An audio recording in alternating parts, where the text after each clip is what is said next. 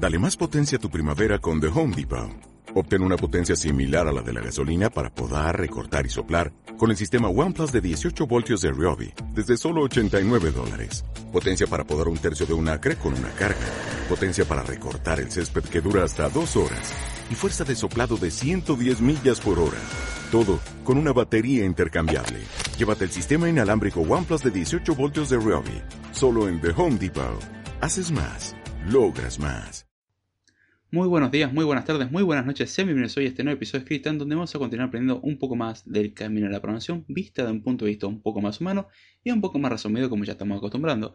Sé que últimamente no hubieron muchos episodios de Time, así que estamos tratando de solucionar eso. Eso ya me sé falta de inspiración y, y colgarse. me hago responsable de eso. Pero la verdad que está bueno el tener el podcast de Script Time y darle continuidad Estoy viendo ya armar varios temas para más adelante, pero por ahora vamos a seguir como estamos. Hoy la idea es centrarnos en un tema que es de suma importancia y por ahí no se le da tanto un nombre, más que nada cuando se lo enseña en cursos, pero la utilidad es real, se aplica bastante. Puede que uno no se dé cuenta que lo está haciendo, pero lo está aplicando. Y eso se lo conoce como modelizar y hoy vamos a hablar sobre modelos. En principio, ¿qué es un modelo? Vamos a arrancar con un contexto histórico y esto se remonta al 1500.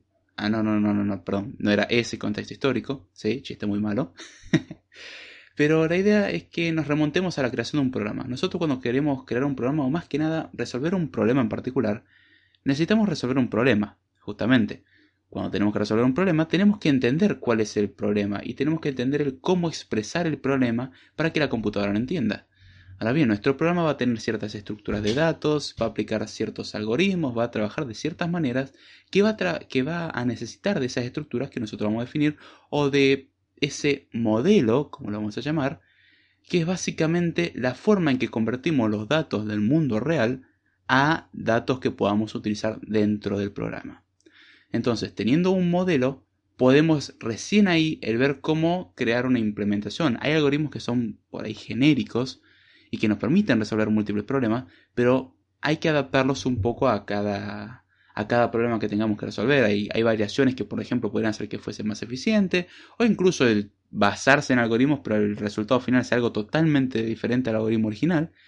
Y para eso necesitamos convertir los datos del mundo real en datos que la máquina pueda entender y que nosotros podamos realmente hacer que la máquina entienda, porque la máquina recordemos que no entiende nada salvo lo que nosotros le digamos que hace.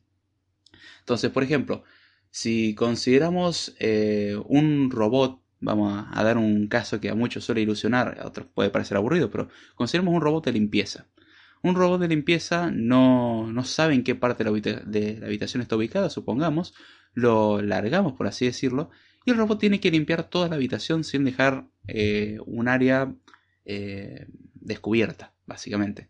Entonces, la idea es que el robot vaya recorriendo y vaya memorizando los caminos que fue hecho y en base a eso vaya calculando la forma de la habitación y las partes de la habitación recorridas. También tiene que ver, por ejemplo, podría tener una estadística de en qué parte de la habitación eh, estaba más sucio para enviar un reporte al usuario. Uno diría, ¿y yo para qué quiero eso? Y puede ser de consideración, como decirle al usuario, mira, esa esquina suele ensuciarse mucho más que el resto. Imaginemos que nuestro programa hace eso. Ahora bien, tenemos que modelizar. ¿Cómo modelizamos esto? Podríamos suponer de que lo modelizamos con puntos eh, en un plano de números reales. Podríamos modelizarlo en un plano que en vez de tener números reales son números enteros y que los enteros representan el tamaño, por ejemplo, del robot. Entonces cuando avanzo 1, eh, avancé la unidad entera del robot, es decir, un, un pedazo del robot en adelante. O que nos permite fracciones, pero pequeñas fracciones y nada más. Eh, eso hay distintas formas de modelizarlo. Otro tipo de problema es, por ejemplo, un ejemplo que se resuelve bastante en inteligencia artificial, el ejemplo más por ahí simple si lo queremos ver, el cómo llenar o teniendo, mejor dicho, dos vasos, uno de 3 litros y otro de 4 litros, sé que más bien son jarras, no vasos, pero teniendo esas eh, dos jarras, con cada jarra con una cantidad que nosotros desconocemos, cómo hacer eficientemente o con la menor cantidad de pasos y desperdiciando la menor cantidad de agua posible de que la jarra de 4 litros tenga 2 litros de agua y la otra no nos interesa. ¿sí? La otra no nos importa, pero nos interesa que la de 4 litros tenga 2 litros de agua exactamente. No tenemos un medidor, no tenemos nada, simplemente tenemos que basarnos con esas dos jarras. Y una forma de expresarlo diciendo, bueno, una tupla. Una tupla expresa cuánta agua hay en uno y cuánta agua hay en otro. Eso sí podríamos saberlo, pero sin un medidor. O sea, nosotros sabemos que al principio tiene tanto y cada operación va a hacer modificaciones con respecto a eso. Por ejemplo, hay una operación que es volcar lo que hay en la jarra de 4 litros, con lo cual pasaría a tener una tupla con, en la parte de la jarra de 4 litros en cero y la otra pasaría a tener la misma cantidad de antes, no cambia. Y son distintas formas de expresar nuestros problemas, justamente. Es una forma de convertir o transformar el mundo real en algo que nosotros podemos hacer que la máquina pueda trabajarlo. Ahí es donde se ven detalles que se van perdiendo, justamente ahí es donde viene la abstracción siempre estamos acostumbrados a eliminar detalles. Em, generalmente se suele decir hay que abstraer, hay que abstraer, hay que abstraer, pero ¿qué significa esto? Eliminar justamente detalles, simplificar el problema. Nosotros cuando convertimos el mundo real no lo hacemos exactamente como es. Omitimos mucho detalle. Imaginemos un juego, imaginemos que un juego representara el mundo real tal cual es. Uno diría, pero se ve igualito al mundo real. No es el mundo real. Esas son figuras en 3D. Pero si nosotros, suponiendo que pudiéramos, partimos a una de esas figuras en 3D a la mitad, nos daríamos cuenta que dentro de la figura no hay órganos, no hay nada. Pero cuando, cuando muere, tiene una animación que muestra que salen órganos o lo que sea, o lo que uno quiera ver. Sé que es un juego de guerra bastante violento, pero lo que se me ocurrió. En ese caso es porque es una animación, pero originalmente el cuerpo ese no tiene todo eso. Lo mismo que vamos a crear un modelo del universo. No significa que va a tener todas las cosas que hay en el universo tiene una simulación y como tal omite muchos detalles. Una simulación de cómo va a suceder un terremoto o los efectos que podría tener un terremoto no tiene cada átomo que hay en el planeta porque es imposible. Imaginemos que cada átomo ocupase un byte de información, ¿sí? Tenemos un byte de información por átomo. ¿Cuántos átomos necesitamos para meter un byte de información? Y si vamos a meter cada byte, o mejor dicho, cada átomo del planeta, eh, como que excedemos en gran medida la cantidad eh, de átomos necesarios. Entonces justamente el modelo se tiene que encargar de acotarse lo más posible para permitirnos resolver el problema, pero nunca quedarse corto como para no permitirnos resolverlo. Es decir, tiene que ser lo más pequeño para simplificarlo lo más que se pueda, pero a su vez tenemos que garantizar de que nos resuelva el problema. Porque vamos a crear un modelo ultra simple, sí, pero no podemos resolver el problema, entonces no me sirve. Y tiene que contemplar todos los casos que nosotros queremos trabajar. Eh, ya con esto voy a ir cerrando. Un, ejemplo de en lo que se suele utilizar esto o en lo que yo vi que le dieron utilidad y herramientas que se utilizan para, para esto es por ejemplo la lógica, la lógica tanto proposicional, lógica de predicados, existen lógica de primer orden, son cuestiones más avanzadas, existen un montón de conceptos así que a simple vista no los puedo explicar y no se entienden a qué, que hacen referencia, pero por ejemplo me ha tocado tener que crear sistemas expertos en Prolog Suena más cool de lo que realmente es. pero Prolog, tengo que admitir, el peor lenguaje de programación, o no es el peor, pero el que menos me gustó.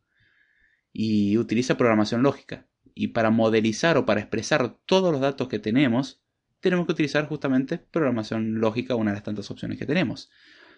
Y ahí donde entramos a que la lógica es importante, sí, porque, por ejemplo, a pesar de que uno diría, bueno, la lógica proposicional solamente sirve para representar un booleano en un condicional, en realidad tiene la utilidad de expresar nuestro mundo, no todas las cosas. Hay cosas que la lógica proposicional no puede, que la lógica de predicado sí, y hay cosas que la lógica de primer orden puede, que la lógica de predicado, y obviamente la proposicional no. Entonces hay que escoger la más acotada, pero que nos resuelva el problema.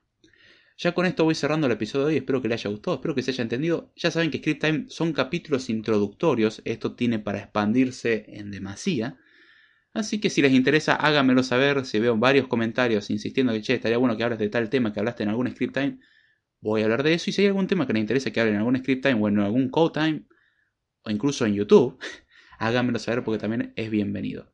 Así que con esto me despido, espero que les haya gustado, si me quieren seguir pueden hacerlo vía Twitter, en arroba de Jordana, vía correo electrónico davidjordana0.com, los lunes a las 11 de la noche de Argentina hacemos el podcast de Code Time, con esto me despido, ah, escribo para anday.com y si quieren cumplir su sueño de vida, pueden ustedes también escribir para andai.com. Envíanos una muestra de su trabajo, lo valoremos y probablemente sea parte del proyecto. Así va a poder vivir feliz y contento y, va a poder presumirle, miren, escribo para Banda aquí. Ay, Dios mío. Bueno, con esto me despido y será hasta la próxima.